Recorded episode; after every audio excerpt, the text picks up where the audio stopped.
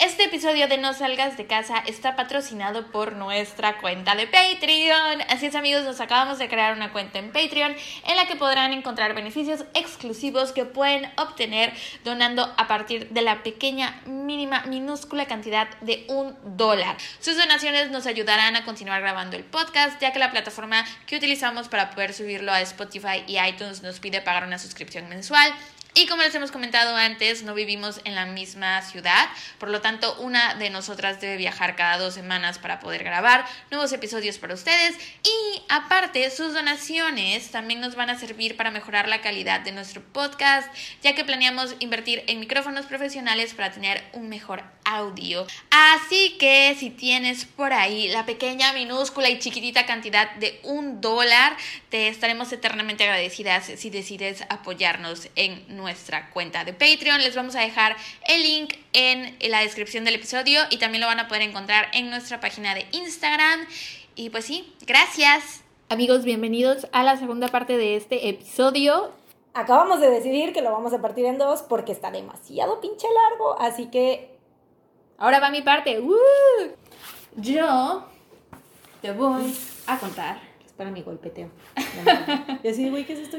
Este, te voy a contar una historia que creo que es mi más favorita en estos temas. Cuando digo favorita, no digo favorita de que... Siempre hay que aclarar. Ajá, pero es la que encuentro más fascinante. En serio, esta historia... Eh, creo que esta es la historia por la cual me dieron tantas ganas de, empezar el podcast, porque tenía muchas ganas de contarla. Y desde que... Güey, o sea, te compraste un libro, vaya. Sí. No mames. Este, y desde que planeamos hacerlo, eh, o sea, este año ya, lo tenía en la lista de los asesinos que iba a contar, pero después nunca terminé de escribir la historia porque es muy larga y quería hacerlo muy bien. Entonces, pues espero que me salga bien. A la madre es un chingo, güey. Es un chingo, sí, y es la versión resumida. Ok. Este, ok. Entonces, te voy a contar la historia del Golden State Killer o el asesino del Golden State. Esta es mi historia más favorita de todas las historias de asesinos y eso. Em, y sí, ok, voy a comenzar. Les quiero decir toda, de dónde saqué toda mi información. El libro de Michelle McNamara que se llama I'll Be, Gone in the Dark, o sea, me iré en la noche o en la oscuridad. Este, también hay una entrevista con uno de los detectives que lo atraparon. Em, y el podcast de The LA Times aquí en Spotify que se llama El hombre en la ventana, que está súper, súper, súper detallado. Muy buena información ahí. Entonces, o sea, y tuviste todo eso. Sí, te digo, estoy... A la madre, estás llena de información. Empapada. Entonces, este, este, esta introducción que les voy a dar es como inicia el primer episodio del podcast de El hombre en la ventana. Me pareció muy buena y por eso quise copiarla. Nada más que yo la traduje, entonces sí hice un poco de chamba ahí. en California, en el año 1971, Bonnie Cowell tenía 18 años, recién se había graduado del bachillerato. Se encontraba en casa de sus padres cuando llegó su prometido Joe a verla. Él era un veterano de la guerra de Vietnam, mayor que ella. Ese día Bonnie le dijo que ya no quería casarse con él. Le regresó el anillo de compromiso. Joe no lo tomó muy bien y se fue. Unas semanas más tarde, Bonnie estaba dormida. Se despertó al escuchar un golpe en la ventana. Movió la cortina para ver qué ocurría y se encontró con Joe, parado fuera de su ventana, observándola y apuntándola con el dedo. 49 años más tarde, Bonnie recibió una llamada telefónica. Le informaban que su exprometido Joe había sido arrestado por ser uno de los peores asesinos seriales en la historia de California, el asesino del Golden State. El asesino del Golden State o el Golden State Killer a lo largo de la historia recibió distintos nombres porque cometió muchos crímenes a lo largo de California, mm. en distintas partes, entonces eh, en todas las distintas partes donde cometió esos crímenes se le asignaba un nombre distinto, como ya les dije, el saqueador de Visalia, el Hysteria Rapist o el violador del área este y The Original Night Stalker o el acosador nocturno original. Entonces a lo largo de esta historia me voy a referir a él con cualquiera de estos nombres, ¿ok? Voy a ir por orden. El primer eh, nombre que se le dio fue el saqueador de Visalia, entonces vamos a empezar por ahí. Comenzó en 1973 en la ciudad de Rancho Córdoba. Entraba a casas ajenas cuando los dueños no estaban. Robaba casas, removía las pertenencias de los dueños, saqueaba los cajones de ropa interior de las mujeres, pero nunca se llevaba nada de mucho valor económico. En ocasiones se llevaba un arete, dejando el otro atrás. Eh, solía llevarse también fotografías de álbumes familiares y siempre las fotos que se llevaba eran de mujeres o de niñas. Otra cosa que lo caracterizaba es que permanecía mucho tiempo en las casas a las que entraba. Em, no era de que entró rápido, como un ladrón que cuando te va a robar, entra rápido así en chingas, se lleva no, lo pues que es que ese güey de por sí no se llevaba nada de valor, dices, entonces era más como su pedo de meterse con lo ajeno. Sí, entonces eh, no era de que entraba rápido y se salía rápido para que nadie lo cachara. Este hombre se tomaba su tiempo, movía los muebles, solo por el hecho de moverlos, sin sentido alguno, so- solo para que la gente supiera. Supiera que había estado alguien ahí. Exactamente. Se preparaba algo de comer y dejaba los platos aún con comida en la cocina cuando se iba, abría el refrigerador, se tomaba, si encontraba una cerveza, se la tomaba, un refresco, se la tomaba. Solo quería que la gente supiera que había estado ahí. Em, lo que hizo pensar a la policía que este no se trataba de un que no se trataba de un ladrón común. Este ladrón no robaba por dinero, sino por adrenalina. El peligro y el placer que le producía violar la privacidad de la gente. Al principio solo entraba a las casas cuando los dueños no estaban. Con el tiempo eso cambió y comenzó a entrar a las casas en las noches mientras las familias dormían.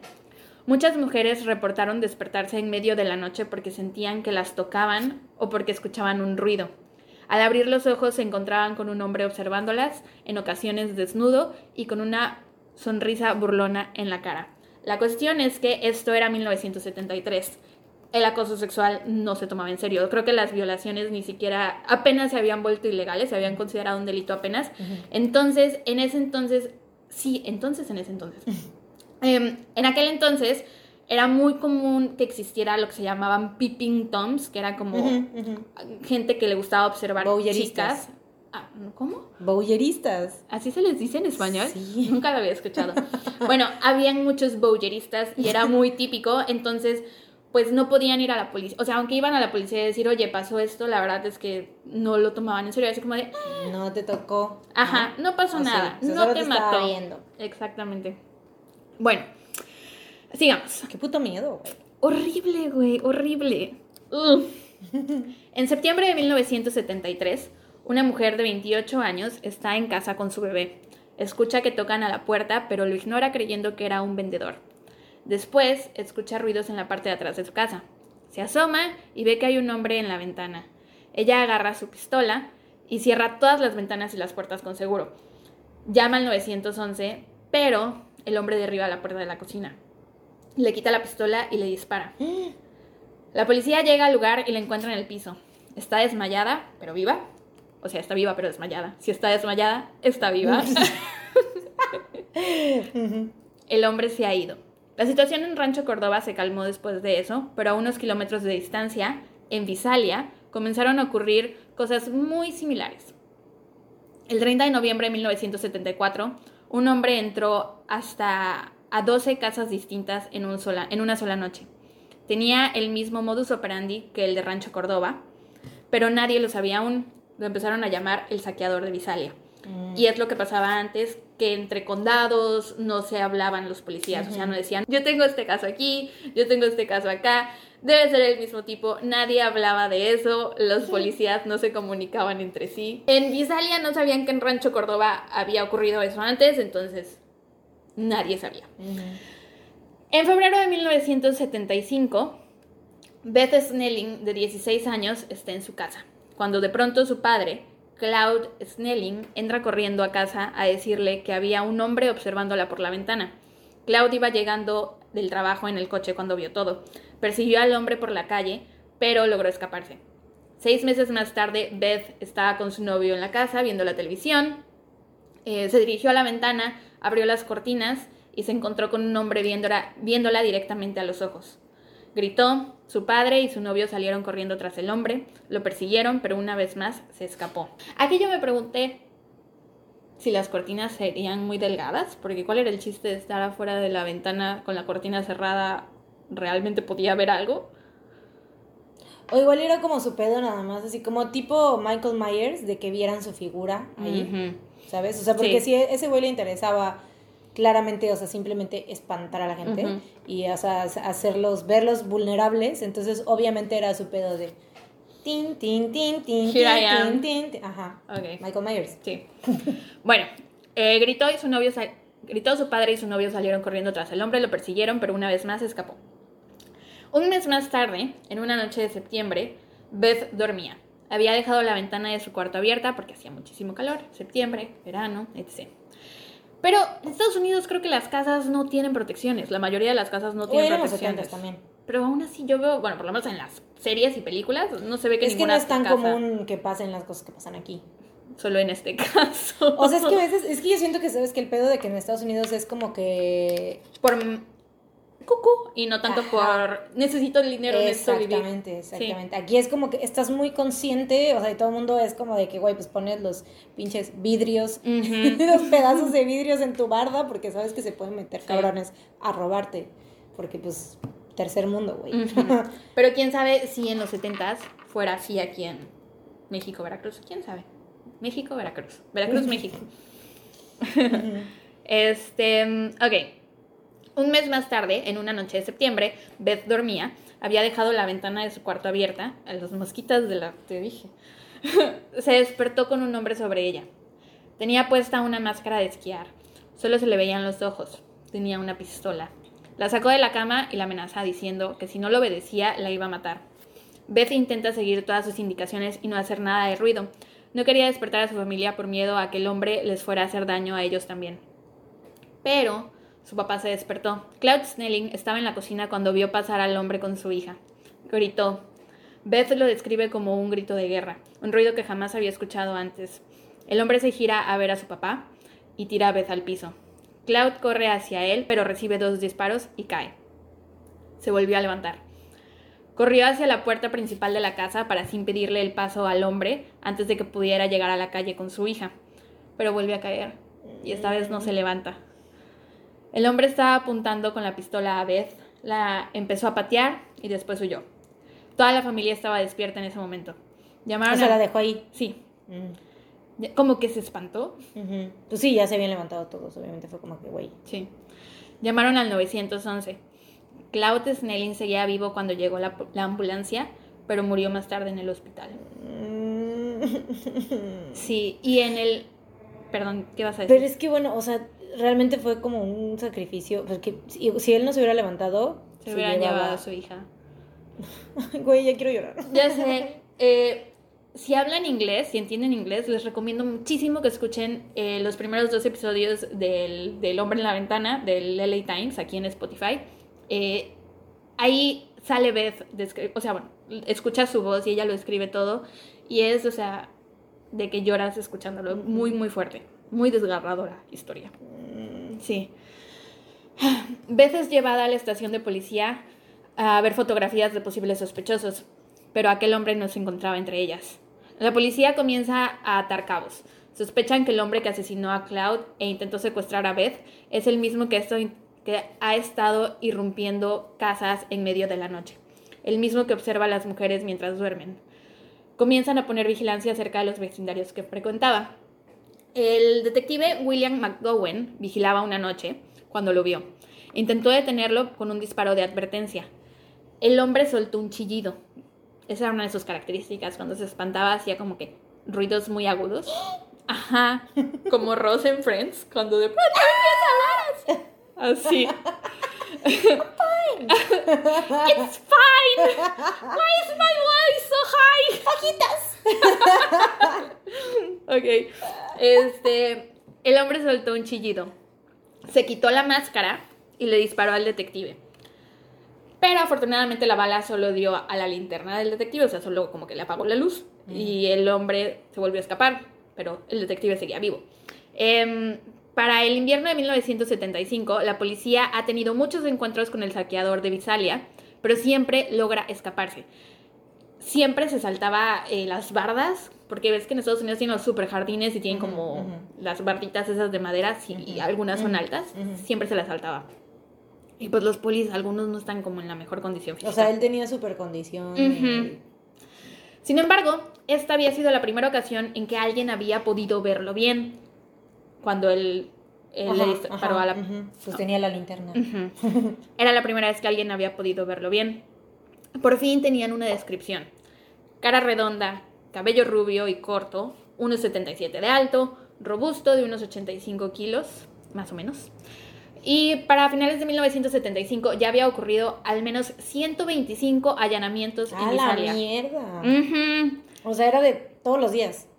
Todos los días se iba a... O sea... Sí, y en algunas ocasiones entraba a varias casas en el mismo día. ah, Se cree que se mudó a Sacramento a mediados de 1976 porque lo que leí en el libro de Michelle McNamara que este esto que pasó con el detective lo asustó. O sea, primero estuvo en Rancho Córdoba, que fue cuando em, llega la policía, que la mujer logra hablar por teléfono y solo le da un disparo, pero no, no la hiere realmente. Se espantó esa vez y se fue y se fue a Visalia. En Visalia pasa esto con el se detective, se, espanta y se vuelve a ir. ¿Ok? Entonces, ahora eh, se cree que se mudó a Sacramento a mediados de 1976, pasando de allanamientos a violaciones. Los ataques que se dieron, ah, ya, los ataques se dieron sobre todo en las áreas no incorporadas de Carmichael, Citrus Heights y Rancho Córdoba al este de Sacramento. Su modus operandi era acosar vecindarios de clase media en las noches buscando mujeres que estuvieran solas en casa. Usualmente seleccionaba casas que fueran de una sola planta, que estuvieran cerca de una escuela, un parque o de algún espacio abierto por el cual pudiera escapar fácilmente. La mayoría de las víctimas había escuchado o visto a un hombre merodeando su casa antes de que la- los atacara. Muchas, muchas víctimas, después de que ya las ataca, em, o bueno, ya que va la policía y ve que las atacaron y eso, mm, checan los registros y estas personas habían reportado que hace seis meses habían escuchado a alguien que les andaba en el techo o que dos semanas antes alguien se había metido a su casa pero no se había llevado nada. O sea, sí había como pistas, pero hasta ese entonces no, la- no les hacían mucho caso. Ok, entonces, la policía tenía la teoría que el atacante pasaba días estudiando los vecindarios, observando patios, jardines, puertas, ventanas, antes de seleccionar la casa a la que entraría. Una vez seleccionada la casa de las futuras víctimas, entraba para quitar los seguros de las ventanas, buscaba armas y si las encontraba les quitaba las, las municiones, las balas y dejaba cuerdas escondidas bajo los muebles para usarlas al momento de atacar. Frecuentemente llamaba por teléfono a sus futuras víctimas eh, como para ir viendo sus rutinas eh, desde meses de anticipación. O sea, ¿Llamaba por teléfono? sí. Y no, no hablaba, o sea, nada más como que hablaba y no decía nada. ¿Y cómo conseguía esos teléfonos? ¿Directorios? Mm, con la dirección, ya. Mm, ujú. Eh, Phyllis Sitka, una joven de 23 años de edad, vivía con su papá en una casita amarilla de un piso en Rancho Córdoba, en los suburbios de Sacramento. Su papá había salido de viaje y Phyllis estaba sola en casa. Notó que había un coche estacionado fuera de su casa y que en ese coche había un hombre observándola, Eh, pero no le dio mucha importancia. También comenzó a recibir llamadas telefónicas, pero nunca había nadie en la otra línea, solo se escuchaba una respiración. Creyó que era gente haciéndole bromas telefónicas. La noche del 18 de junio de 1976, el padre de Phyllis estaba trabajando mientras ella dormía en su cama. Un ruido la despertó. Sonaba como si alguien estuviera tocando en el marco de la puerta de su cuarto. Abrió los ojos y vio que era un hombre. Estaba desnudo de la cintura para abajo, solo usaba una camiseta. Su cara estaba cubierta con una máscara blanca para esquiar, con aberturas solo en los ojos. El hombre brincó sobre ella. Tenía un cuchillo y le dijo, si te mueves o haces ruido, te, apuñalar- te apuñalaré con este cuchillo. La amarró de las muñecas y tobillos con una cuerda que él llevaba. Después se las volvió a amarrar con un cinturón rojo que se encontró en la habitación de Phyllis y le metió unas medias en la boca para que no pudiera hablar. La violó. Y después de eso removió todas las pertenencias de Phyllis, sus cajones, su ropa, recorrió la casa, abriendo gavetas y cajones. Pasó un poco de tiempo y Phyllis ya no escuchaba ruidos. Creyó que su atacante se había ido. Logró desatarse los tobillos y se bajó de la cama. Con las manos aún atadas caminó de puntitas, se asomó por el pasillo y no vio a nadie. Fue a la habitación de su padre, llegó al teléfono que tenían en el buró y como pudo llamó al 911. Y ella habla también en el podcast este del hombre en la ventana. Estaba amarrada por la espalda con las muñecas atadas, ¿no? Eran los teléfonos de círculo, güey. Donde Ah, apretabas un número de- y tenía que regresar. Apretabas otro número. Imagínate la desesperación. Yo llegué a tener de esos. También yo. Estamos rucas. Sí, güey. Em, llegó a la policía, la llevaron a la estación y le hicieron el rape kit. Phyllis llamó a su padre para decirle lo que había pasado. El 5 de octubre de 1976, a las 6 y media am, Jane Carson estaba acostada en cama con su hijo de 3 años. Su esposo acababa de salir de casa hacia el trabajo. escuchó unos ruidos. De pronto apareció un hombre con un cuchillo en la puerta de su cuarto. Traía puesto una máscara de esquiar verdosa, cafezosa. El hombre le dijo que se callara, que solo quería su dinero y que no le haría daño. Semanas atrás alguien había entrado a robar a casa de los Carson, se había llevado algunos anillos, así que Jane pensó que era el mismo ladrón que venía por más pertenencias. La mordazó y le vendó los ojos a ella y a su hijo. Eh, los ató los, los tobillos y las muñecas con agujetas. Después rompió las sábanas y Jane se preguntó si esas tiras de sábanas las usaría para después colgar a ella y a su hijo, cosa que los iba a matar.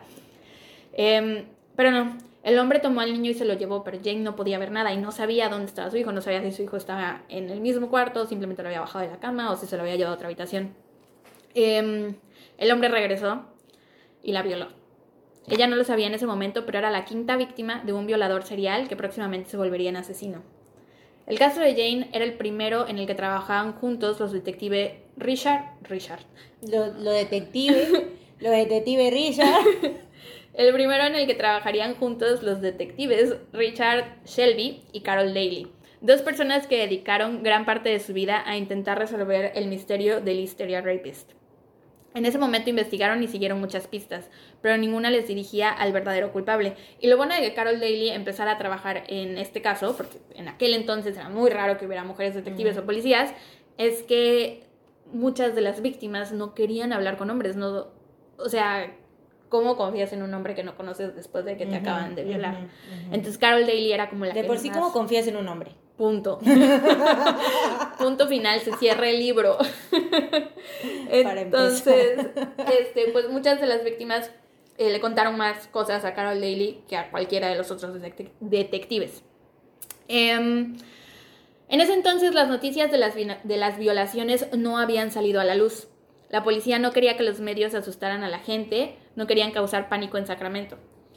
Pero el 18 de octubre, el Hysteria Rapist, el violador del área este, atacó a dos mujeres distintas en menos de 24 horas.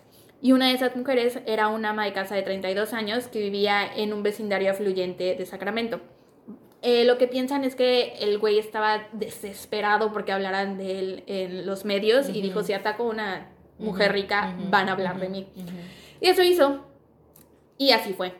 Em, después de eso, la policía decidió organizar una junta vecinal para la gente de Sacramento. Se llevó a cabo el 3 de noviembre en una escuela y asistieron más o menos 500 personas.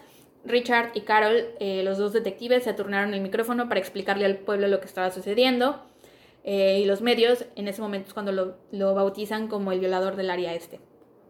Para el 24 de febrero de 1977 ya serían 14 violaciones en un periodo de 15 meses. Sin embargo, la policía no tenía ni una sola huella, solo tenían las descripciones de las personas que habían logrado verlo, que era un hombre robusto, atlético, cabello rubio, corto, 1,77, voz grave, y todas sus víctimas daban la específica característica de que el hombre tenía un pene muy chiquitito. Te lo juro, todas decían eso. Y en el libro leí... La competencia de... Chiquitilo. Otra vez chiquitilo, güey. ¿Chiquitilo? Chicatilo. Ay, verga. Que tenga un pene chiqui y así lo relaciones, güey, así lo relacionas yo creo. Yo creo que sí, así funciona mi cerebro. De hecho leí en, en el libro de Michelle McNamara, porque ahí detallan mucho, mucho las violaciones, que el güey este, se ponía, o sea, que se usaba... Eh, ¿Condón? No, no, no, no, no, lubricante. Mm. Eh, usaba aceite de bebé como lubricante en su pene pequeño. Para su pene de bebé. Sí. eh, ok. Algunas de las víctimas eran chicas adolescentes. La más joven tenía 12 años, otras eran mujeres en sus 30, divorciadas. La mujer, o sea, la más grande que atacó era de 41 años. Y la mayoría de las escenas del crimen eran muy similares. Hasta que el 2 de abril atacó a su primer pareja. Entró a la casa mientras dormían. ¿Pareja? Sí, o sea, no su primer pareja de... O sea, pareja, sí, ya sé, o sea, pareja de, o sea, dos personas, atacó a una pareja. Sí, A un vato también. sí, Ajá. allá voy. Ok. Entró a la casa mientras dormían, les deslumbró la cara con una linterna mientras, mientras les apuntaba con una pistola, le lanzó una cuerda a la mujer y le ordenó que atacara y le ordenó que atara a su novio. Una vez atado, lo puso en cuatro, le colocó un plato y un vaso en la espalda y dijo que si escuchaba que se movían los platos o cualquier otro ruido, los mataría a los dos. Y violó a la, a la señora, a la muchacha. Em, una noche, Brian y Katie Maggiore paseaban a su, perrito, a su perrito por el vecindario cuando un hombre encapuchado los amenazó con una pistola y los acorraló en un callejón. Este era un modus operandi distinto. El Listeria Rapist estaba acostumbrado a atacar parejas en sus dormitorios, nunca en la calle. La situación se le salió de control. Brian, en lugar de someterse, pues porque lo agarraban, o sea, los hombres los, agarraba dormidos, o sea, y los deslumbraba. Sí, es muy... Ajá. O sea, estás como en un sentido de total relajación. O sea, estás cero alerta, ese es tu momento de, de descansar. Entonces, cuando ataca a estos dos en la calle, eh, Brian, en lugar de simplemente dejar que pasara todo, intentó defenderse y empezaron a forcejear. Pero el hombre los mató a los dos de un balazo y huyó. Estos son los dos primeros asesinatos oficialmente conocidos del Listeria Rapist. El primero que te conté, el de Cloud Snelling, se cree que sí era él, se cree que no era él. Estos son los dos que están segurísimos. El del señor que defendió a su hija. Mm. Pero más adelante te voy a decir por qué sí creen que fue él. Entonces estos eran los dos primeros conocidos del Listeria Rapist. ADN. No, no, no. Mm. Em, la gente de Sacramento estaba muy asustada. instalaron tantas luminarias en las calles que parecía Navidad. Colocaron casi cositas. Es que no supe cómo poner esto. anoté, colocaron cositas de ruido en las ventanas y puertas. Me imagino ah, como de esas. Esos circulitos que se pegan, ¿no? Así que sonan pim, pim, pim, pim. O sea, como sensores de, de tacto o algo así. A lo mejor yo pensé como en campanitas, porque eran los 70 Sensores, güey. Yo digo que sensores, porque ya, o sea, aunque eran los 70 yo digo que ya había como que cosas de las, esas cosas que se pegan así nada más, que son sensibles al tacto. A lo mejor, a lo mejor era eso, la verdad no sé. Pero el, punto es que instalaron algunos artefactos para que se escuchara si alguien abría una puerta o abría una ventana. Em, algunas personas dormían con martillos o cuchillos bajo sus almohadas y se vendieron casi 3.000 pistolas en un periodo de cuatro meses. Ah, la mierda. Y la gente se turnaba para dormir. O sea, nadie dormía en una casa al mismo tiempo. Era, tú duermes, yo vigilo mientras estoy con mi pistola o mi rifle. Algunos eran, habían comprado rifles, ni siquiera pistolas. El 9 de diciembre de 1978, Esther McDonald, una mujer de 32 años, es violada en medio de la noche, convirtiéndose en la víctima 43 del Hysteria Rapist. Ese sería su último ataque en Sacramento. ¿Sabes qué? Cada vez que dices el nombre, siento que estás diciendo histeria. Histeria. De histérico, ya sé. A mí me pasaba lo mismo. Y la neta, o sea, siento que es como, está chido que sea como ese juego de palabras, entre comillas, porque sí, o sea, era como que un frenesí que tenía de violar, o sea, de que a huevo lo tenía que hacer, o sea, de que un chingo de veces, o sea, todos los putos días casi. Sí. Entonces queda que sea como el histérico. Sí, de hecho yo al principio, cuando recién lo escuché, lo googleé como histeria de histérico y no me salió nada. De hecho, chale, ¿por qué? Y ya después encontré. Area. Ajá. Ok, entonces es toda la información que se tiene del violador de la zona este o del Hysteria Rapist. Ahora vamos a pasarnos con el Original Night Stalker o el acosador de la noche original, que es el mismo, la misma persona, pero en ese entonces la policía no lo sabía.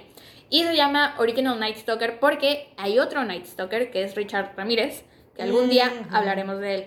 Eh, pero bueno, ahorita vamos a hablar de el Original Night Stalker. El 1 de octubre de 1979, en Galeta, en Goleta, California, el Original Night Stalker ataca por primera vez. Entra a casa de una pareja, como siempre, entra al cuarto, los deslumbra con una linterna, les da la cuerda para que la mujer amarre al hombre, después él amarra a la mujer, eh, se lleva a la mujer a la sala donde la tiene vendada, amarrada y boca abajo en el piso. Ella no veía nada, pero escuchaba cómo su atacante empezaba a caminar por la casa, estaba en la cocina y se estaba repitiendo a sí mismo, los voy a matar, los voy a matar, los voy a matar, los voy a matar.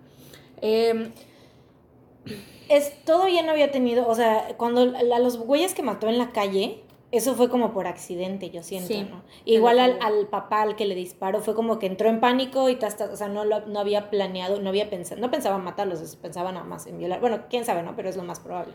Que fue como que fueron asesinatos como de así en el momento del, de que se espantó y pues no supo qué más hacer. Sí, eh, pero eh, cuando estaba, cuando recién había empezado eh, las violaciones, el FBI eh, trabajó con un psicólogo para que les crearan un perfil, ¿no? y el psicólogo les había dicho que era un, una persona tan violenta que su violencia solo iba a incrementar, que solo estaba buscando una razón para matar, que todavía no lo hacía, pero que lo iba a hacer eventualmente.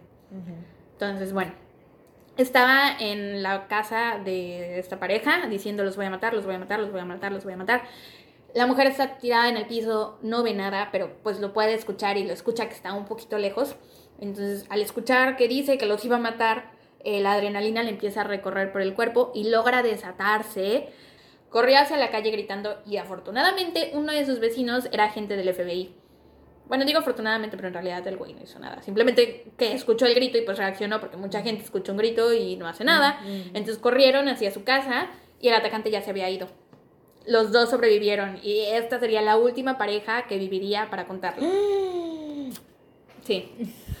Chan, chan, chan. Aquí te lo voy a dar ya todo más, eh, menos detallado porque ya no hay testigos, o sea, las parejas ya todas murieron. Solo te voy a ir dando como las fechas y los nombres y las edades. Sí. El 30 de diciembre, Robert Offerman, de 42 años, y Debra Manning, de 35 años, son asesinados en el apartamento de Offerman en Galeta. Todos con los mismos... O sea, la escena del crimen es la misma en casi todos lados. Se ve que los amarró a los dos, a ella la violó y a todos, todos los golpea con objetos muy fuertes hasta matarlos. Em, o sea, es violencia así, a más no poder. Tanto así que a veces hasta costaba... Em, ¿Trabajo identificar en la cara? Exactamente. Mierda. El 13 de marzo de 1980, Charlene Smith, de 32 años, y Lyman Smith, de 43 años, son asesinados en su casa en Ventura. Esta vez los golpeó con un trozo grande de madera que tomó de la chimenea y los golpeó hasta matarlos. El 19 de agosto de 1980, Keith Ellie Harrington, de 24 años, y Patrice Briscoe Harrington, de 27 años, son asesinados en su casa en Dana Point. Em, ellos habían estado casados por tres meses en ese momento. Mm. Ella era una enfermera de Irvine y él era un estudiante médico. El hermano de él, que se llama Bruce, más adelante eh, invertiría 2 millones de dólares para que el estado de California permitiera que se usara el ADN para identificar a los criminales. Mm.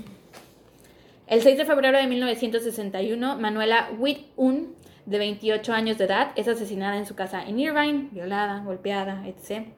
El 27 de julio, Sherry Domingo, de 35 años, y Gregory Sánchez, de 27 años, son asesinados en su casa en Galeta. Y su última víctima, que se conoce, fue Janelle Lisa Cruz, de 18 años. Esta chava tuvo una vida muy, muy trágica. Eh, su mamá se drogaba, su papá les había abandonado, tenía una mala relación con su padrastro. En una pijamada en casa de una de sus mejores amigas, el papá de su mejor amiga la violó. Em, después cuando ella le cuenta a su familia, la familia presenta cargos contra este tipo, pero el tipo era tan rico y tenía tanto poder que los, em, los amenazaron para que em, quitaran los cargos. Tuvo una vida muy, muy tormentosa y murió de 18 años asesinada en su casa en Irvine el 5 de mayo de 1986. Mm. Su familia estaba de vacaciones en Cancún al momento del ataque. Mm. Ese es el último caso que se conoce del Original Night Stalker, del Easter Rapist, del Golden State Killer. Es el último. El hecho de que las violaciones y asesinatos se registraran a veces a cientos de kilómetros de distancia confundía a los investigadores que estaban acostumbrados a ir directamente a los sospechosos cercanos más probables, amantes, miembros de la familia, conocidos, eh, eh, exparejas, lo que fuera. La falta de tecnología de ADN también significó que los cuerpos policiales tenían muchas menos fuentes a las cuales recurrir. Que eso fue lo que eventualmente... Ahora hablemos de eh, lo que buscaba la policía, cuáles eran como las, eh, las señales que buscaban en sus sospechosos. Como ya te dije muchas veces, era un hombre blanco, 1,77 de alto, atlético, eh, talla de zapato 9, tipo de sangre A, porque en una de sus víctimas eh, que sobrevivió, de hecho, era cuando solo las violaba, le dio un golpe en la cabeza. Entonces ella tenía como su herida con su sangre, pero adelante, arribita tenía una gota de sangre eh, que no era la suya. Ella era mm. tipo B y esa gota de sangre era tipo A. Entonces sabían que era del... Em, tipo A. Ajá. Em, pero hay tantísima gente tipo A. Sí. Eh, tenía que ser físicamente ágil, Tenía que haber tenido entre 18 y 25 años cuando comenzaron, cuando comenzaron los ataques en 1976. Las autoridades creían que tendría entre 60 y 75 años en el 2018. ¿Cuánto tiempo pasó, güey? O sea, ¿cuándo, ¿cuándo fue el último, el que dices que fue el último asesinato? En 1980 y... déjame te digo. Ah, 1986, ahí está. Yo no, no sé, güey. ¿Tú crees que haya parado? Mm, O sea, del 86 Sí, sí. hasta el 2018, ¿crees que haya parado? Yo no creo que haya parado, güey. La verdad no sé. Porque creo que hubieran tenido Más evidente. O sea, casos similares. O ahorita que ya sabían que él era el mismo en todos lados, hubieran podido decir este caso se parece, Ujú, debe ser el mismo. ujú, ujú. Entonces yo creo que a lo mejor sí paró. Y ahorita te voy a decir por qué creo eso. Ok. Eh, ajá, que tuviera entre 60 y 75 años en 2018, que fuera rubio, ojos azules o claros y, como ya te dije, un pene excepcionalmente pequeño. Que no me gusta burlarme de la gente, pero creo que de este hombre sí podemos burlarnos por, Por su pene supuesto chico. que nos podemos burlar de pitos chicos asesinos, güey. O sea, mira, obviamente yo he tenido experiencias con pitos chicos. y no me siento bien burlándome, de- al, o sea, al decir así como de, ay, bata pito chico. O sea, no, no, es, no está chido, no, cuando se trata de alguien con quien tú has estado, no, no está chido. Pero cuando es un asesino, pues chinga su madre. Te puto puedes pito burlar chico. de lo que sea, Por supuesto, güey. de lo que sea. Por supuesto. Aparte creían que tenía un entrenamiento militar o policíaco por eh, los nudos que hacía al amarrar a la Ah. gente. De hecho, en un momento también se le conoció como el Diamond Knot Killer, o sea, el asesino de los nudos de diamante, Nudos de diamante. porque eran unos diamantes como muy chidos. Eh, entonces creían que había tenido entrenamiento militar o policíaco. Aparte, por eh, sus estrategias, o sea, porque nunca lo cacharon, o sea, nunca lo atraparon. Eh, y también está el dato que eso fue una de las cosas que a mí también me atrapó mucho en este caso, es que, eh, pues en ese entonces, cuando estaban los casos así en su apogeo, se hacían juntas eh, vecinales como de ayuntamiento para que fuera la, la gente a- y hablaran de eso y te dieran como de, oye, no, no hagan esto, tengan cuidado aquí, acá, lo que sea. Y eh, hubo alguien que se levantó, un, un hombre, eh, se levantó y dijo, es que yo no puedo creer que esto esté pasando. O sea, si a mí alguien intenta entrar a mi casa a violar a mi mujer frente a mí, yo no lo voy a permitir. O sea, eso no puede pasar. Y como a los dos meses, el asesino entró a su casa a violar a su mujer. Entonces, creen que él Estaba estuvo ahí. en esa junta vecinal. Y ¡Qué hay- puto miedo, güey! Y hay una foto de la junta vecinal. Y sale él. No. O sea, es que una foto de tanta gente, la foto tiene tan baja calidad. Encontré en Reddit gente que sí señala esta foto, eh, pero vi una entrevista con el eh, detective Paul Holst, del que te voy a hablar más adelante, eh, que dice que no, o sea, que ellos no han determinado realmente que él estuviera en esa junta. Igual y solo fue como que al azar. Ajá, o a lo mejor no una salió en la foto, quién sabe. Fue una coincidencia igual. O, o igual y no sale en la foto, porque pues, o sea, pudo haber dicho así de sale y nos vemos. Ujú. Y ya. Pero está muy raro ese, ese detalle, ¿no? De la Sí. foto. Y de que esa persona hubiera dicho eso y después Sí.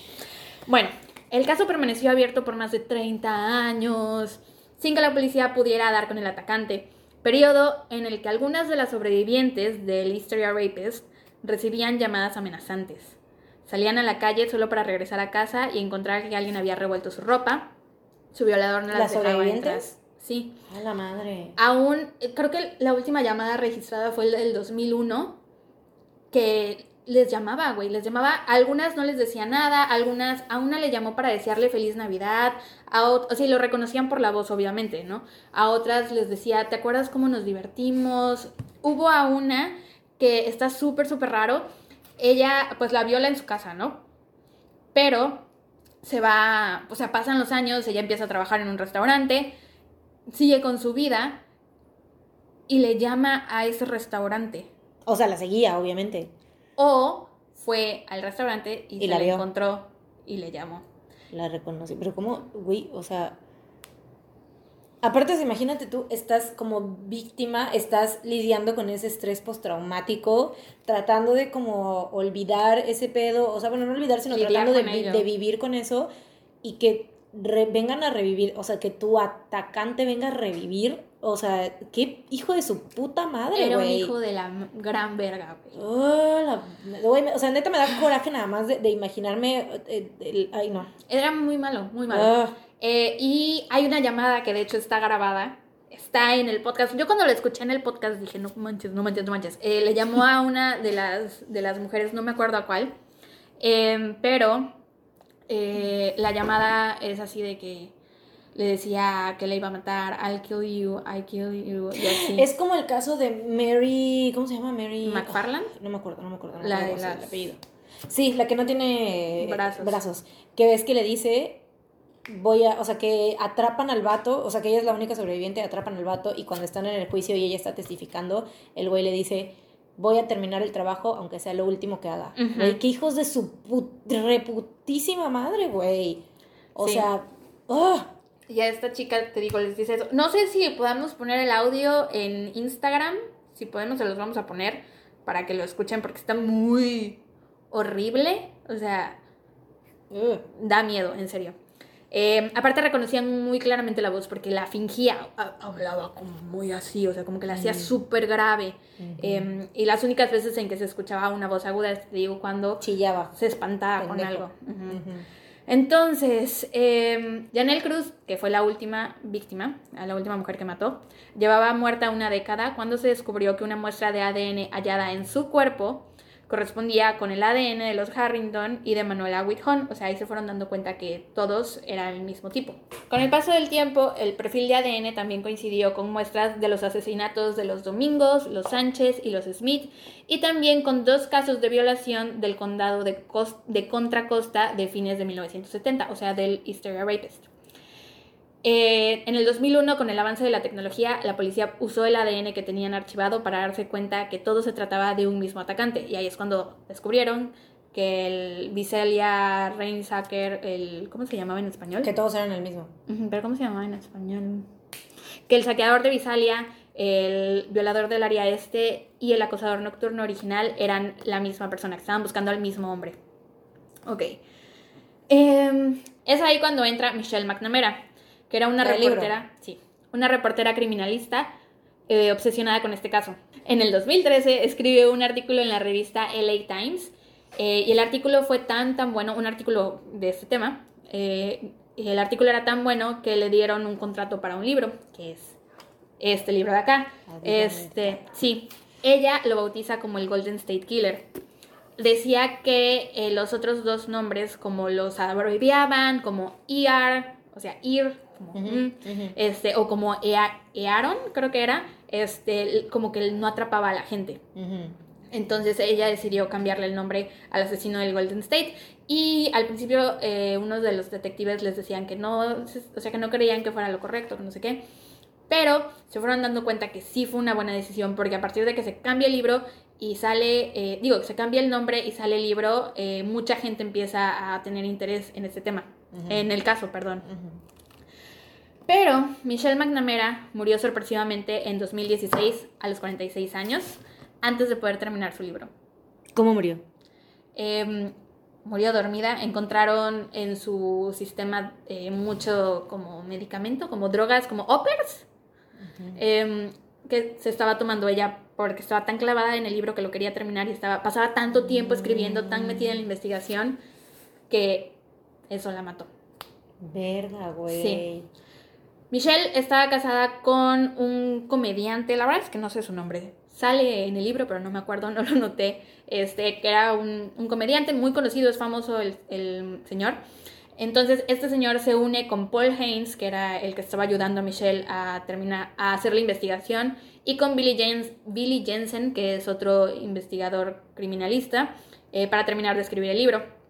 Lo, publica, lo publicaron en febrero del 2018 y fue un bestseller del New York Times. O sea, poquito antes de que arrestaran al güey. ¡Hala!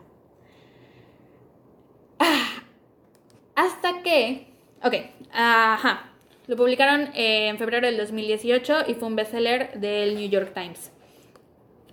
Pero el caso permanecía frío, aunque eh, mucha gente les estaba dando más pistas y aparte en Reddit antes de que lo atraparan, eh, había gente haciendo su investigación por su cuenta. O sea, la gente del internet estaba ayudando o querían ayudar a la policía a por fin atrapar al malvado. Es como en Don't Good Cats. Vela, neta. Neta, vela. Bueno, tal vez la veré.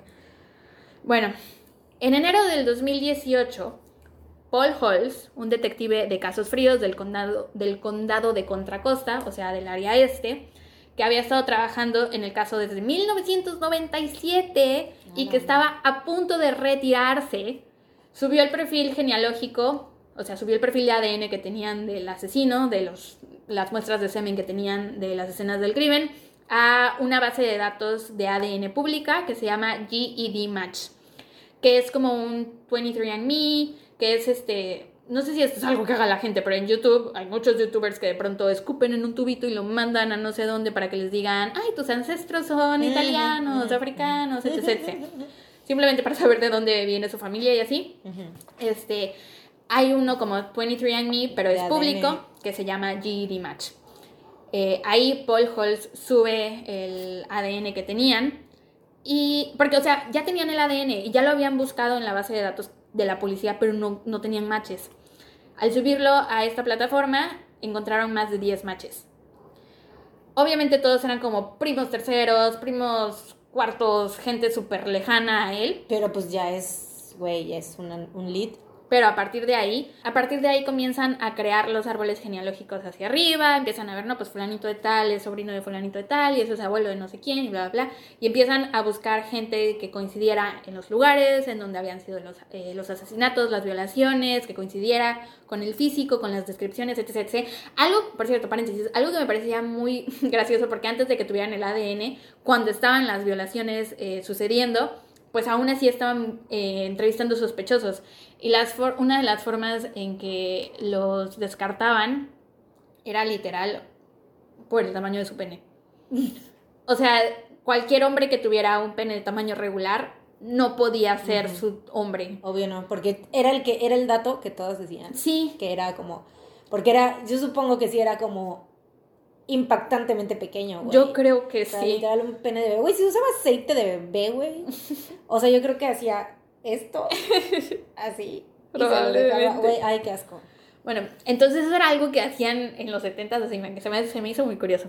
Pero bueno, este... A ver, muéstranos tu pito.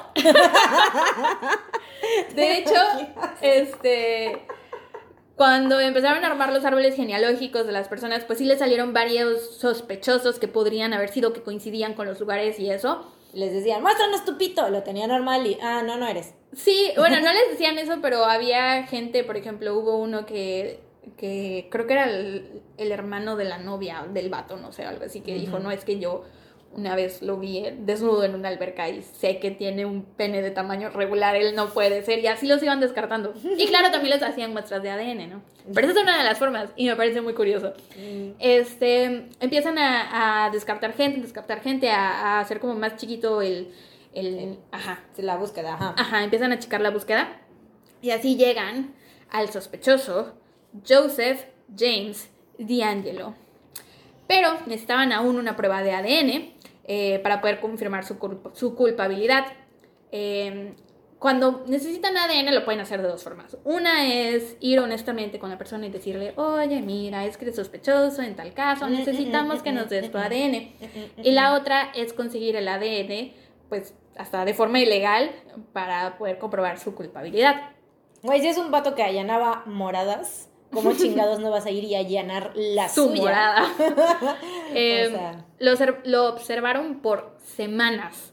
Em, al parecer el tipo, a pesar de que tenía muchos años, el güey tenía 72 años en ese momento, decían que no tenía la actitud o la apariencia de un hombre de esa edad, que se movía como un hombre de 60 años, que andaba en motocicleta.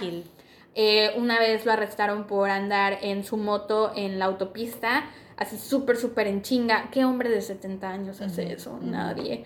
Em, entonces, bueno, tomaron un Kleenex de su basura, O sea, que tipo, el güey iba caminando, iba entrando a su casa, se sopló la nariz, luego tiró al bote de basura, sin pensar en que eso le iba a regresar a morder el trasero. Eh, aparte también tomaron muestras de las huellas que estaban en la, en la puerta de su casa. este, las compararon con las que tenían de la escena del crimen de hace más de 30 años. It's a match. Tin, tin, tin, tin. El miércoles 25 de abril, la fiscal del Distrito del Condado de Sacramento Anne-Marie Schubert anunció que Joseph James D'Angelo, de 72 años, había sido arrestado y acusado de los asesinatos de los Smith, los Harrington, los Maggiore, Manuela Whitton y Janelle Cruz. Indicó que se presentarían más imputaciones. Tristemente, por lo que vi en un video de YouTube, no se le puede eh, no, no, lo pueden procesar por las violaciones porque existe algo que se llama Statute of Limitations, que son los estatus de limitaciones, que después de cierto periodo de tiempo el crimen ya no está vigente.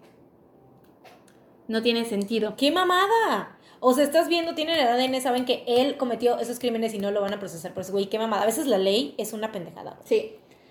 Pero, pues de todos modos, lo están procesando por todo lo demás. Entonces, aunque es una mamada, afortunadamente, y digo afortunadamente entre comillas, cometió más crímenes por los cuales sí lo podían procesar, que no tenían estatus de limitaciones. Ajá. Em, la noche... ¿Te imaginas que solo hubiera violado, solo se le hubieran comprobado las violaciones y dijeran no y lo dejaran ir? Ya sé. No mames. Qué raro. Este. La noche anterior se extendieron rumores en la comunidad de sobrevivientes y familiares de que se había hecho un arresto, porque las sobrevivientes formaron sus grupos de de sobrevivientes de violación.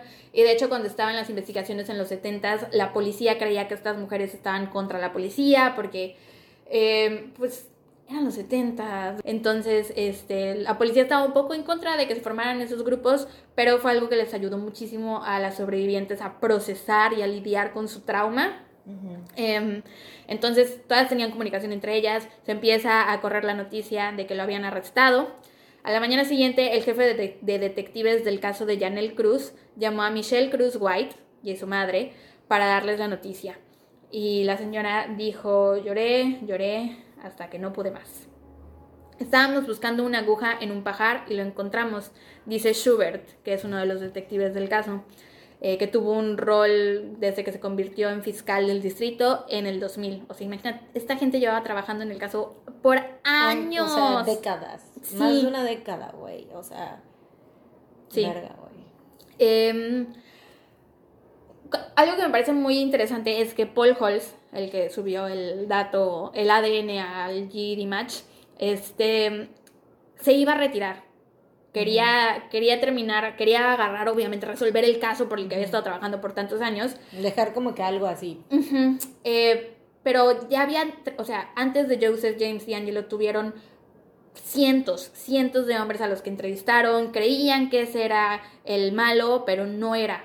Lo descartaban por algo, lo descartaban por otra cosa, no estaba en tal lugar, bla, bla, bla, bla, bla. Entonces cuando llegó con Joseph James y Angelo, o sea, cuando eh, por el GD match lo encuentran, está así como de, es que, o sea, no voy a perder mi tiempo, simplemente me voy a, bajar, porque está eh, vigilándolo, ¿no? Desde su coche, me voy a bajar, voy a decirle lo que está pasando y voy a dejar que él me dé su versión, o sea, a lo mejor no estuvo en el área en tal fecha, bla, bla, bla, ¿no?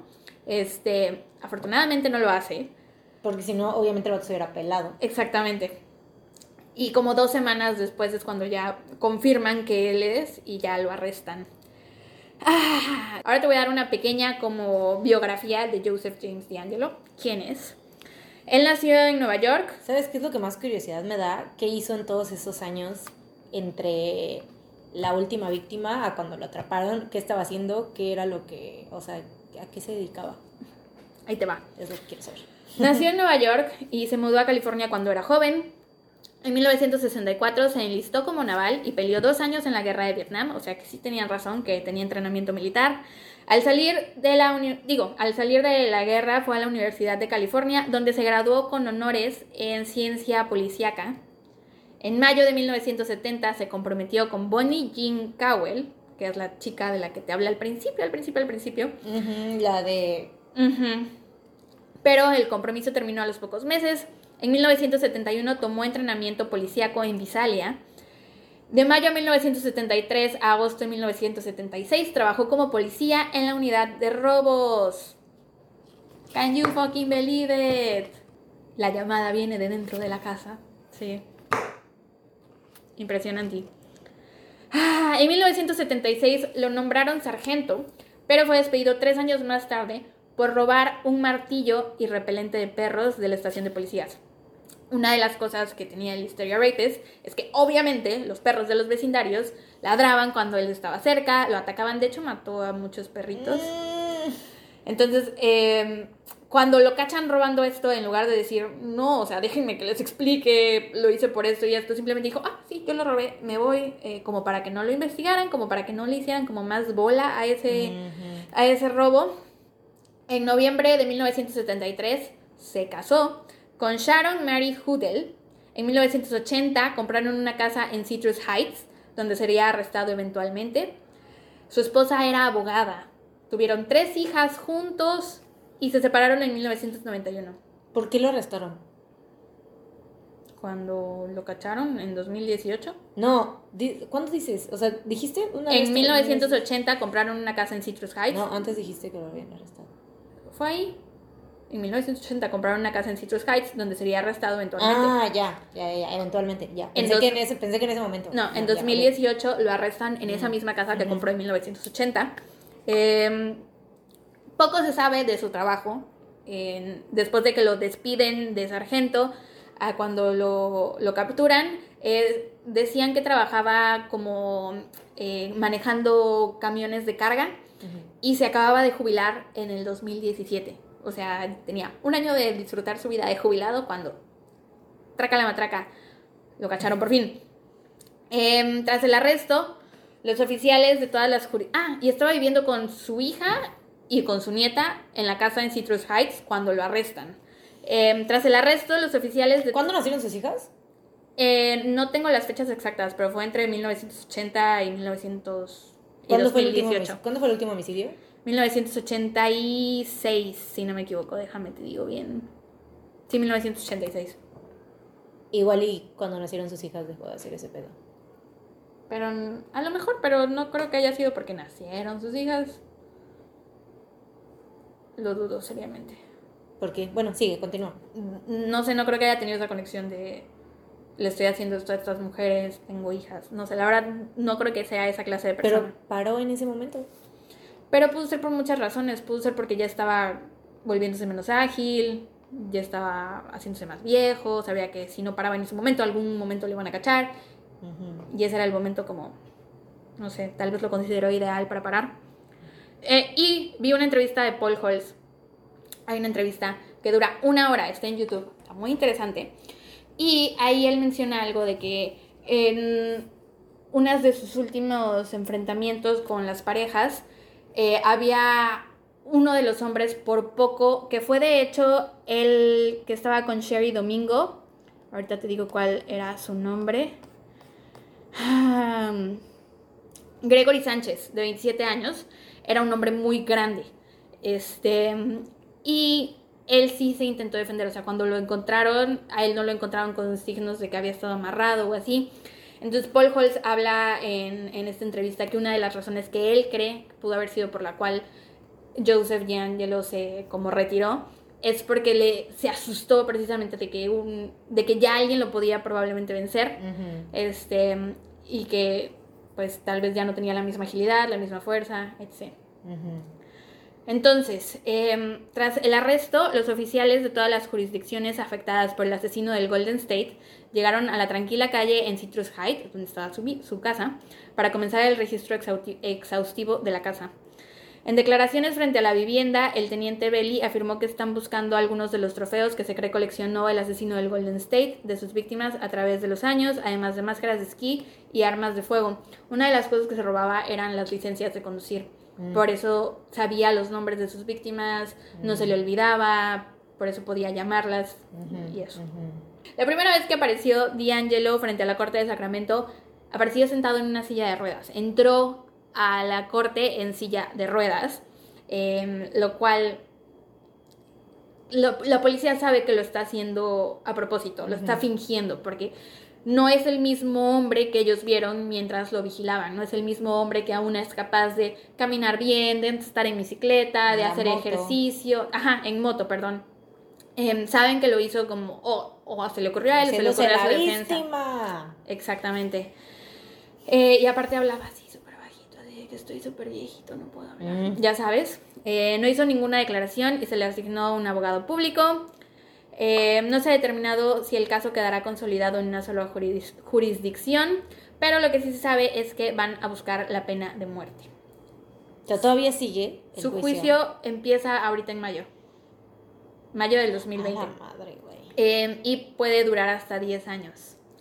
Lo que Pero obviamente va a estar encerrado en ese tiempo. Sí, sí, sí. Y de hecho en las fotos de, de los prejuicios estos sale también como chicatilo encerrado en, una jaula, exactamente. Y ya en la jaula lo tienen de pie.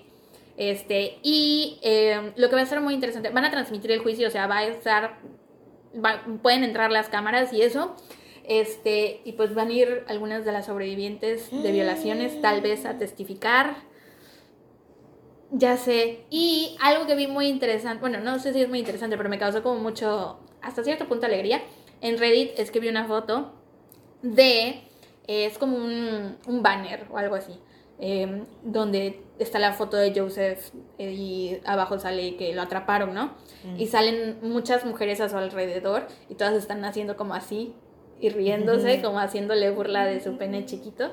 Eh, no sé si esas eran mujeres varias de la vida o si eran algunas de las sobrevivientes, pero no sé, se me hizo como chistosito.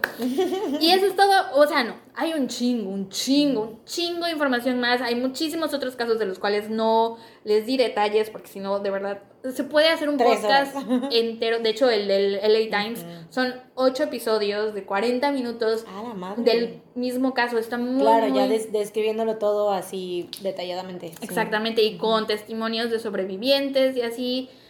Y pues está muy fuerte. Muy, muy fuerte. Y qué bueno que lo atraparon. Algo que surgió después de que lo atrapan es que eh, surge la pregunta de, ¿está bien que utilicen el ADN de la población para este tipo de cosas? ¿Es una invasión de la privacidad? ¿O estamos de acuerdo? Yo la verdad estoy súper de acuerdo con que lo hagan. Sí. No tengo nada que esconder que usen mi ADN. Si, no sé, en un futuro mi bisnieto es asesino o algo así, mi ADN va a servir para identificarlo ah, úsenlo, a mí no me importa. Sí, obvio. Y ya. Aparte, es como, ay, es que, güey, neta me causa mucho conflicto todo lo que estuvo haciendo durante, o sea, cómo funciona su mente, güey. O sea, de que hizo todos estos pedos y Paró. pudo parar así nada más. O sea, porque la gran mayoría, o sea, este, este güey neta era demasiado, demasiado, demasiado inteligente. Bueno, digo, es, es demasiado, demasiado inteligente y cometió muchos, o sea, de no haber sido por eso, o sea, estuvo cuántos años, güey. Diez años. Sin que lo atraparan. Ah, sí, sí, sin que lo atraparan, treinta. Treinta, güey. Sin que lo atraparan, sin que nada, o sea, cometió crímenes, no solo el crimen perfecto, crímenes perfectos, entre comillas, o sea, en cuanto a que no lo atrapaban. Bueno, crímenes perfectos en aquella época que se hubiera hecho ahorita. Pero ¿a cuántos no atraparon en esa época? Porque eran como más... Eh, más descuidados. exactamente, al final se volvían, o sea, se volvían tan eh, coquis de que, ¿cómo digo coquis? Este, arrogantes. arrogantes. Pinche Pocha. Sí. Este, se volvían tan arrogantes de que no los atrapaban, no los atrapaban, que se volvían descuidados y eventualmente los atrapaban, güey. O sea, lo que pasó con, o sea, güey, Ted Bundy, este, el mismo chiquitito, o sea, es un chingo de, de asesinos así. Y este güey, no. O sea, nunca flaqueó en ese sentido. Bueno, sí le mandaba. y es que fue lo, lo, que, lo cabrón, supo cuándo parar. O sea, ese pedo de que dicen que, de que el güey, este, grandote, que lo agarró y todo eso o sea, dijo, güey, no, ¿sabes qué? Ya me está ganando la edad, ya no puedo seguir con esto, ya, me paro aquí. O sea, es neta demasiado, demasiado inteligente. Sí, mandaba, la, la policía recibió cartas y recibió llamadas. O sea, en algún punto sí se volvió arrogante, pero por su excelente condición física, o sea, de verdad el güey tenía experiencia militar, entrenamiento militar, entrenamiento policíaco, no lo atraparon, porque mandaba cartas a la policía, de hecho aquí en el libro están las cartas, este, les llamó varias veces para decirles en dónde iba a atacar, y sí se lo encontraban ahí, pero el güey... Se pelaba. Huía. Eh, hay el, el, testimonio de una niña que dice que ella iba caminando de regreso a su casa de la escuela y que se topó con un hombre y que el hombre le dijo que él era el hysteria rapist. O sea, cuando estaban las violaciones en, en ese momento sucediendo. O sea, el güey sí, sí. Arrogante. Arrogante. Súper arrogante. Y horrible. O sea, desde el hecho de que se mete al refrigerador de las personas a comerse sus cosas, a dejar la comida tirada, a mover los asientos. Y solo por el hecho de joder. Para que la gente le tuviera miedo. Exacto, porque no se robaba nada. Ajá. O sea, y que les llamaba a las víctimas de muchos años. Yo creo que con eso fue que pudo estar a lo mejor, porque Paul Holtz en la entrevista que yo vi dice que no ha hablado con él, eh, todavía no ha tenido la oportunidad de hablar con él, pero que sí le gustaría hablar con él para saber qué es lo que hizo en ese tiempo, cómo le, o sea, para poder entenderlo más, como las entrevistas de Mindhunter. este, es lo que yo te digo, o sea, yo neta, eso es lo que más, más, más curiosidad me da, saber exactamente qué estuvo haciendo todos esos años que cuando ya se retiró. Sí. Y qué es lo que pasaba por su mente, o sea, qué fue lo que, obviamente sabemos que sí, o sea, debe haber sido eso de que, pues, o sea, ya me está ganando la edad, lo que sea, pero no sé, güey, o sea, igual yo siento que tal vez sí siguió cometiendo crímenes, pero igual los escondió mejor, güey. A lo mejor podría ser, tal vez haya cambiado su modus operandi, pero yo honestamente no lo creo. Yo creo que con... Eh, porque le seguía llamando a las víctimas, o sea, ¿cuál es la necesidad de atormentar a alguien? Eso era lo que lo alimentaba tal Yo vez. Creo que eso era lo que le... Ajá, tenía todavía credenciales, fotografías, anillos, todavía tenía sus recuerditos de todos los horribles crímenes que cometió, más que les llamaba. Y es que también está el hecho de que sí, o sea, yo siento que sí tiene que ver algo de que, de que se casó y tuvo hijas, o sea, de que sí, tal vez no decir, ay, ya no lo voy a hacer porque, o sea, como este, alguien, no podría soportar que alguien le hiciera esto a mis hijas, sino más bien de que ya no se podía escapar tan fácilmente, por así decirlo, o sea, de que tenía que esa responsabilidad con ellas. puede o sea, igual era como que un, o sea, porque sí tuvo, un, no era tampoco como, este, o sea, tenía un trabajo, tenía cosas, o sea, tenía no sé. Es un misterio realmente. Y aparte, de este caso está todavía como, o sea, falta. Sí, aunque ya lo atraparon. Aún no termina. Y, o sea, la policía está, o sea, vaya, tienen el ADN, tienen que hay una Bonnie en su vida, porque, ah, es que se me olvidó decirte esto. En una de, la, de las violaciones, una de las mujeres, después de que la violó, le contó a la policía que mientras el güey la estaba violando, lloraba y decía, te odio, Bonnie, te odio, Bonnie. Entonces, una de las características que buscaba la policía en sus sospechosos era que hubiera una Bonnie en su vida, ya fuera su mamá, su abuela, hermana, amiga, pareja, expareja, lo que fuera.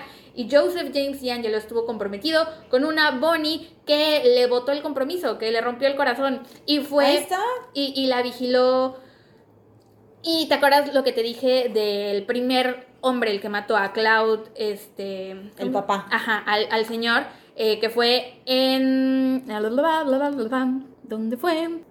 Ah, ya, Cloud Snelling en, esto fue en Visalia.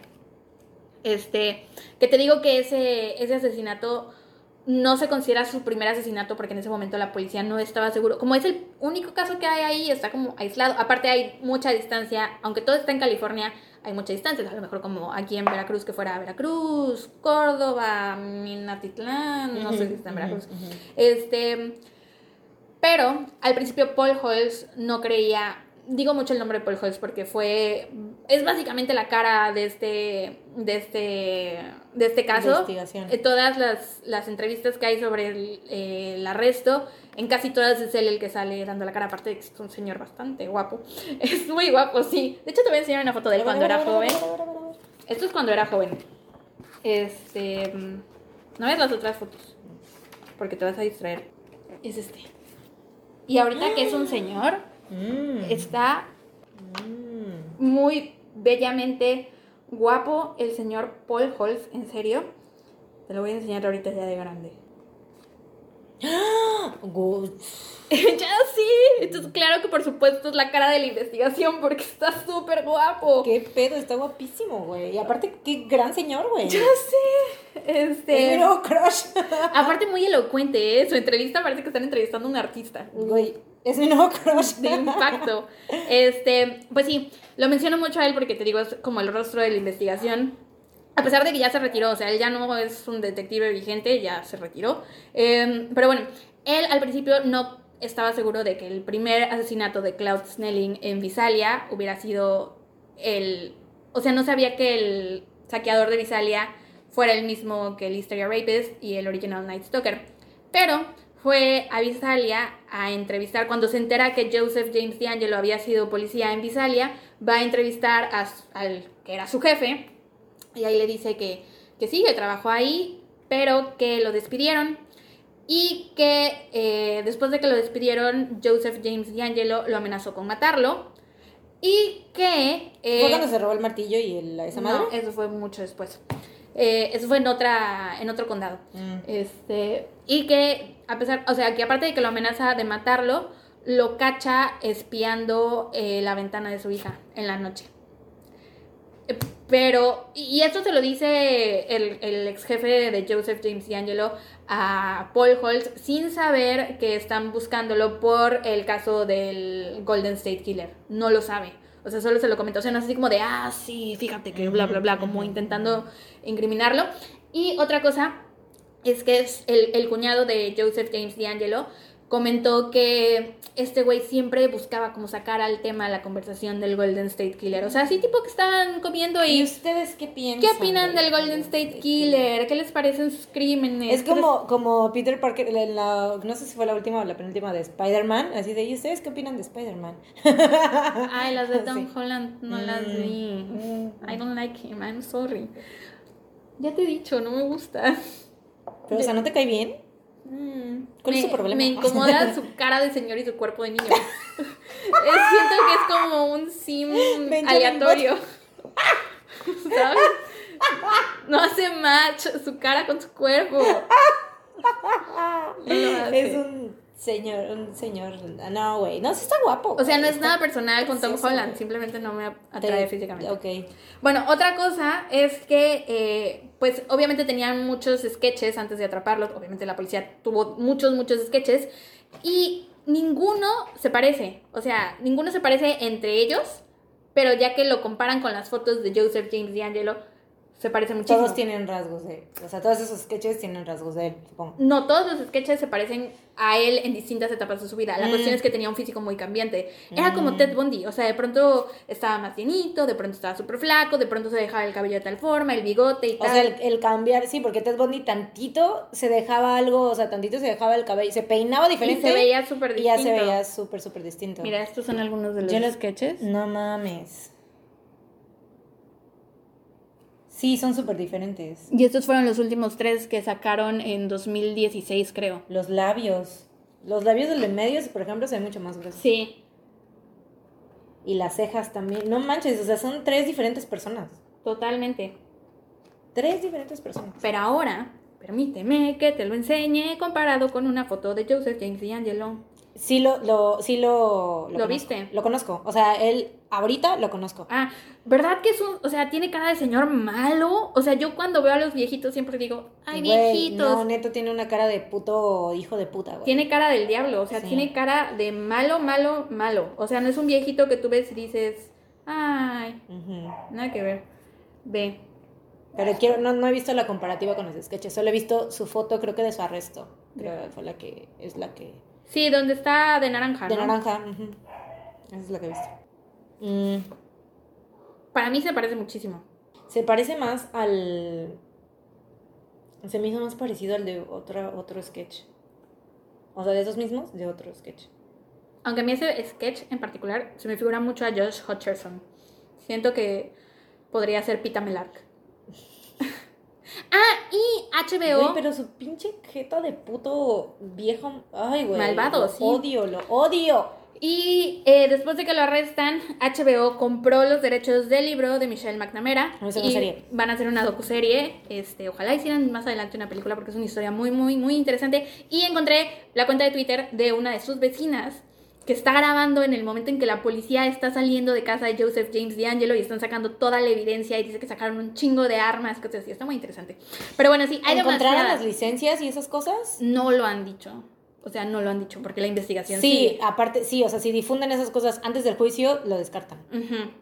Entonces sí, este, eso es, eh, o sea, hay demasiada, demasiada, demasiada, demasiada información. Podría seguir hablando por horas, pero este episodio ya está demasiado largo. Demasiado, dura toda una vida. Les recomiendo muchísimo, si pueden, que compren el libro de Michelle McNamara, si es que les interesó este caso.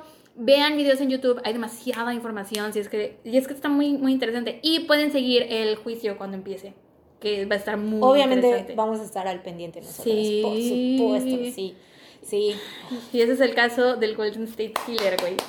De verdad, este es el caso que. I'm so proud of you. Gracias. De verdad, ayer, porque no te voy a mentir, ayer fue cuando. O sea, ya sé, güey. No, no me tienes que mentir, ya te conozco que haces las cosas un día antes, güey. Mira, me estaba yo empapando en conocimiento desde, desde antes, pero ayer fue como que me bañé, me sumergí en una tina, en una alberca de conocimiento. Eran las 4 de la tarde y estaba como el aire súper intenso aquí en Veracruz, entonces no tenía yo la puerta ni las ventanas abiertas. Afortunadamente tengo la alarma y de tanto escribir y de leer de todo lo que hacía, güey, eran las 4 de la tarde, nunca pongo la alarma a esa hora, dije, vamos a ponerla por si las dudas. Puse la alarma desde las 4, güey, no la quité más que a las 9 y la volví a poner para que salieran los perros y ya, güey. O sea, me sentía yo de lo más vulnerable. Y es que da miedo, da mucho miedo, da muchísimo miedo. Es que es el hecho de que se metan a tu casa. Al lugar donde estás seguro. Este podcast se llama No salgas de casa, pero... Sabemos que pueden suceder cosas en casa. Exactamente. O sea, y es como de dices, güey, el único lugar donde se supone... Que estoy segura. Que estás bien. Llego a mi casa y me siento... O sea, en la calle vengo al pendiente de que no me vaya a pasar nada. Sientes que en tu casa estás alivio. algo. Ajá. Y es lo que te decía que qué hijo de puta con las con las sobrevivientes, que o sea, que neta, o sea, porque vivir con ese estrés, si yo de por sí yo yo vivo con un estrés postraumático pequeño de un asalto cuando me asaltaron dos tipos con una pistola y es tengo ese, vivo con ese estrés postraumático en la calle. Imagínate vivir con un estrés postraumático en tu casa. ¿En qué momento estás tranquila? Nunca. Entonces, ese, ese vato haciendo eso de ir y llamarles y eso, o sea, bueno, de, de llamarles y de hacer eso, o sea, neta no me puedo imaginar lo que pasa por la mente de las, de las sobrevivientes. Entonces, como de, digo, güey, o sea, ¿en qué momento están tranquilas, güey? No mames, hijo de su puta recontrachingada madre, güey. A mí me pasa, pero con, tuve un accidente de coche muy horrible en el 2017. Entonces, cada vez que estoy en el coche, estoy así como de. Por eso manejas a 30. Manejo muy, muy despacio, muy, muy precavida. Porque en cualquier esquina siento que me van a chocar y me voy a morir. Em, y han pasado, de lo tuyo, ¿cuánto tiene? Como dos años, ¿no? Lo mío más o menos también. Lo mío tiene. Va a cumplir un año en mayo. Mm. Entonces, imagínate, o sea, tiene un poquito de tiempo y lo seguimos todavía. Hay y, o sea, son cosas fuertes, pero no se comparan con, no, para nada. con una violación. Es lo que, es lo que te digo, te, yo es lo que trato como de, de, de, entender, si yo es, vivo eso, por eso algo que fue como leve, por así decirlo, no me imagino, o sea, algo así, o sea, no mames. Ah, en, en la entrevista a Paul Holz, la entrevistadora le dice cuál era la importancia para él de ese caso, o sea, por qué estaba tan determinado a, o por qué quería resolverlo antes de, de retirarse. Y él comenta en esa entrevista que durante todos los años que él trabajó, desde 1997 hasta el 2018, estuvo en contacto con los sobrevivientes, tanto hombres como mujeres, y algunas parejas ya ni siquiera seguían juntas, y que le tocaba hablar con ellos y con ellas, y que le tocaba que las mujeres y los hombres se soltaran ah, en llanto, o sea, de que los hombres se sentían insuficientes, que decían no puedo creer que le falla a mi pareja. Es un trauma que te quede por vida y probablemente los que ya no están, los que ya no estaban juntos, probablemente ese, eso fue como un detonante. Sí, exactamente. Y los que sigan juntos, probablemente siguen juntos por eso. De, Porque el trauma une.